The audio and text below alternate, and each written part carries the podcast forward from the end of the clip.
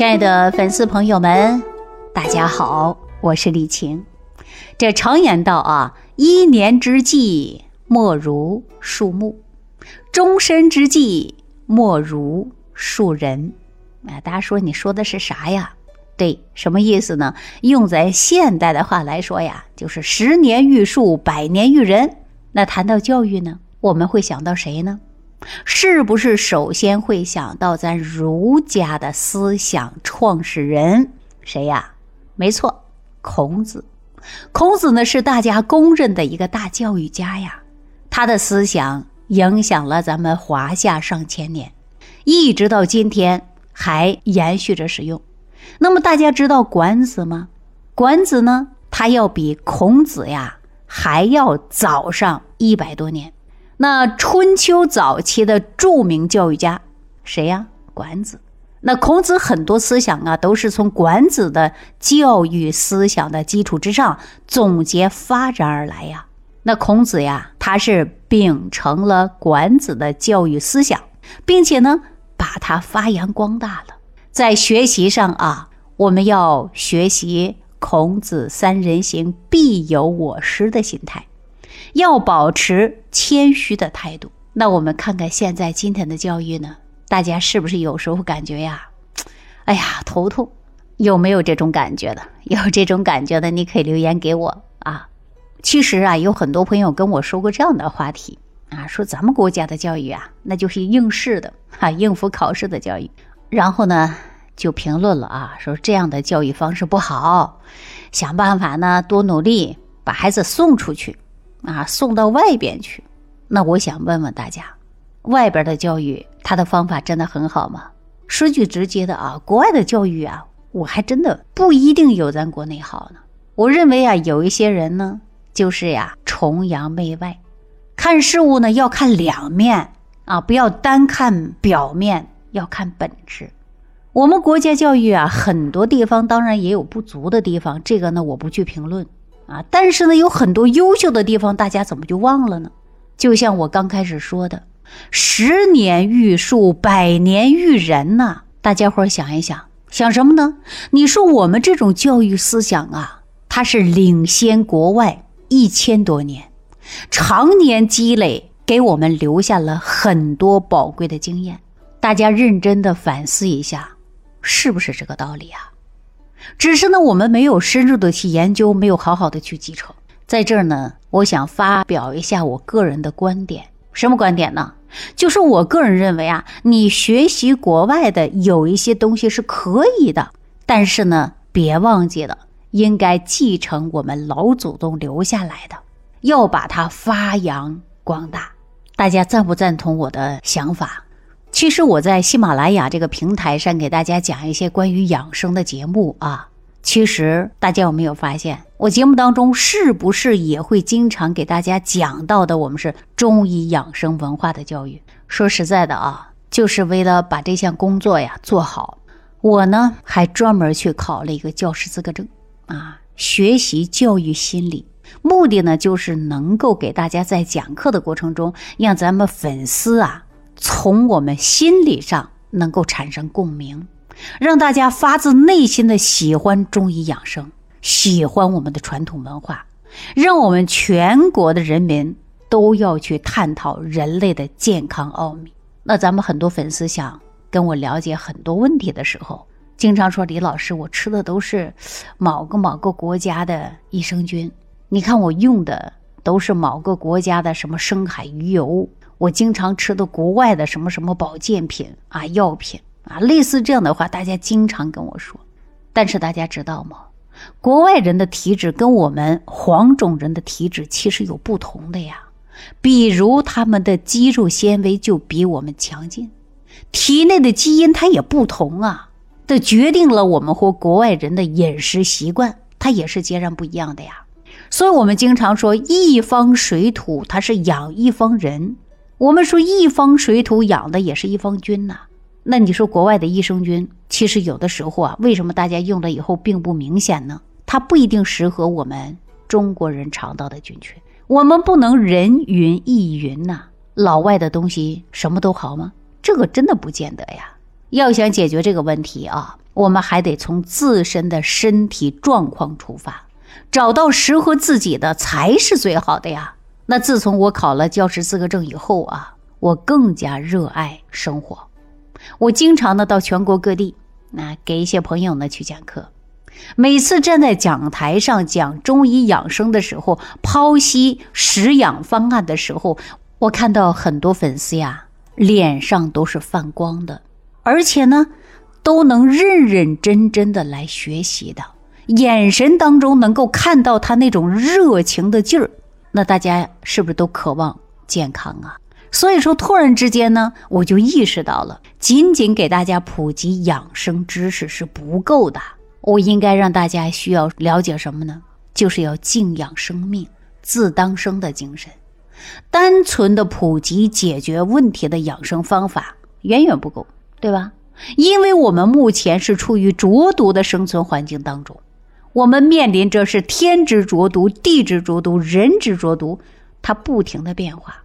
所以，我们面对健康的问题的变化的过程中啊，真的是层出不穷。我们永远有解决不完的问题，那就从根儿让大家了解，也就要从根儿上解决问题啊。所以呢，让大家呢少生病，而且呢，让大家呀改变思想的意识观念呢。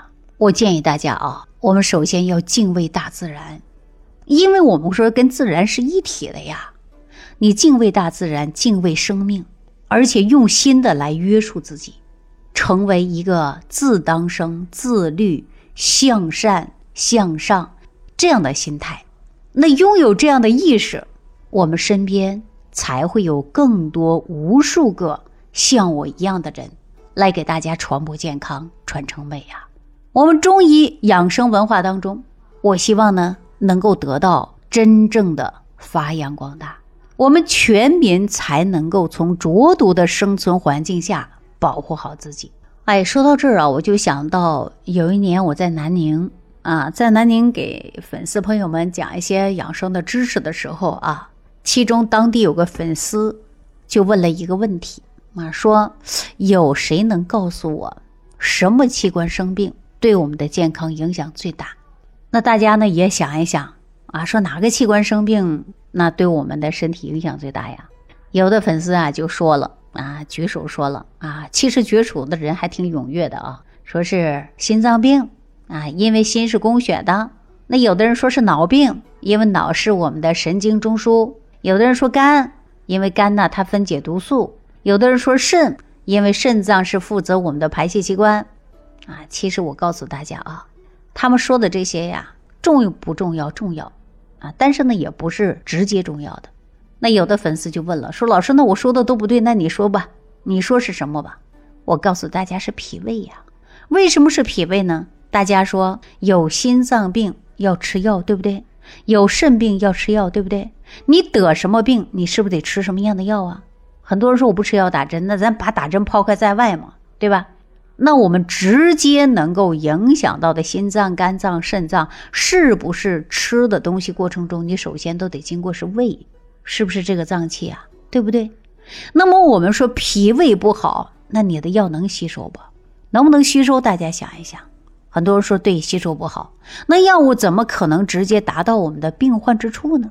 所以《黄帝内经》当中就说了啊：“得胃气者生，失胃气者死。”那怎么不说心气呢？肾气呢？所以说呀。人体的气血主要是靠脾胃将食物转化而来的，是我们的后天之本，是水谷之海，气血生化之源呐。所以，我们所吃的食物，第一步就要经过胃，才能到肠道，才能够吸收，被人体的利用啊。那通俗的讲，胃它就是一个处于中游的大湖，食物呢经过口啊啊咽喉啊食管啊顺流而下。到哪儿了呀？到加工厂了啊！这个加工厂不就是咱的胃吗？食物的精华经过往下去走，游到哪儿去？游到肠道了呀！再慢慢的吸收啊，把这些精华输送到全身呐。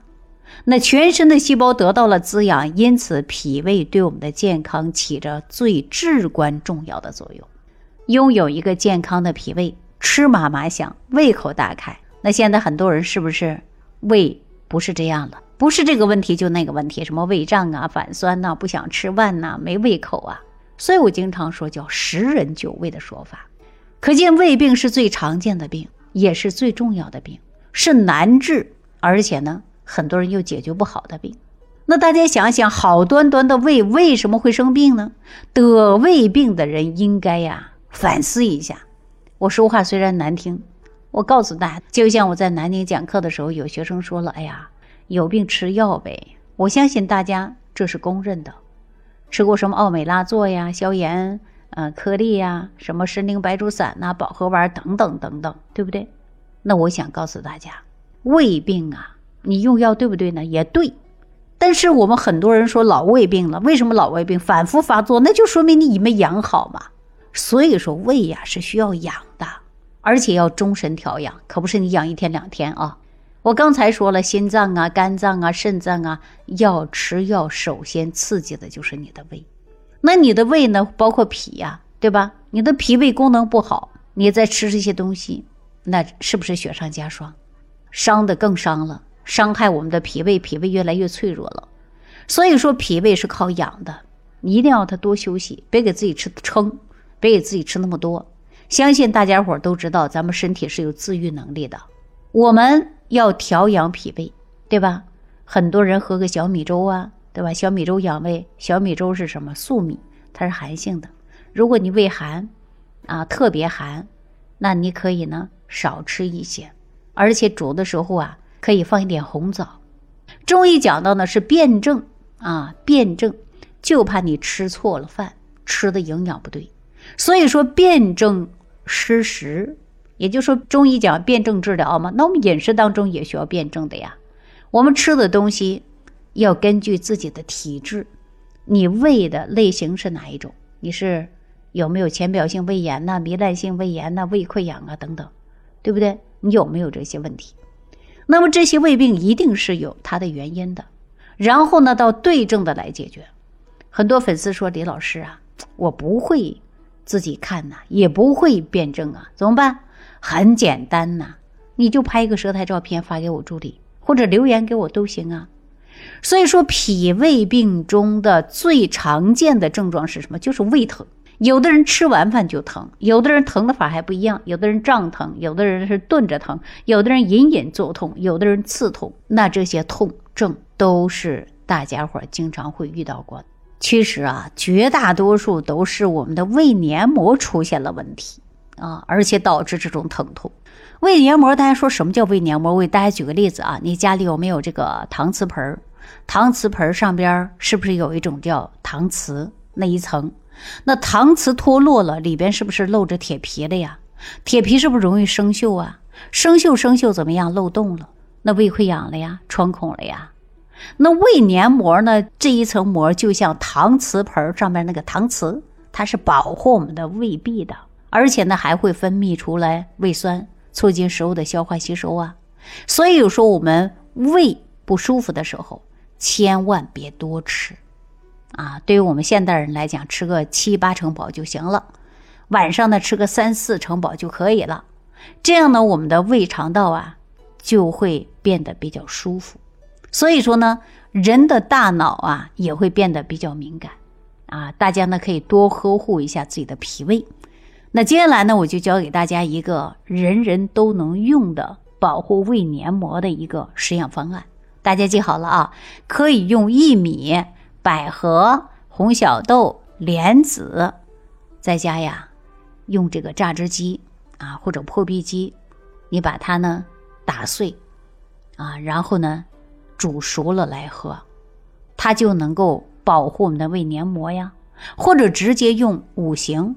或者十味早餐壶也可以呀，这些食材都是健脾养胃的呀，并且呢，真正具有的是祛湿、性味平和，适合于胃痛患者啊。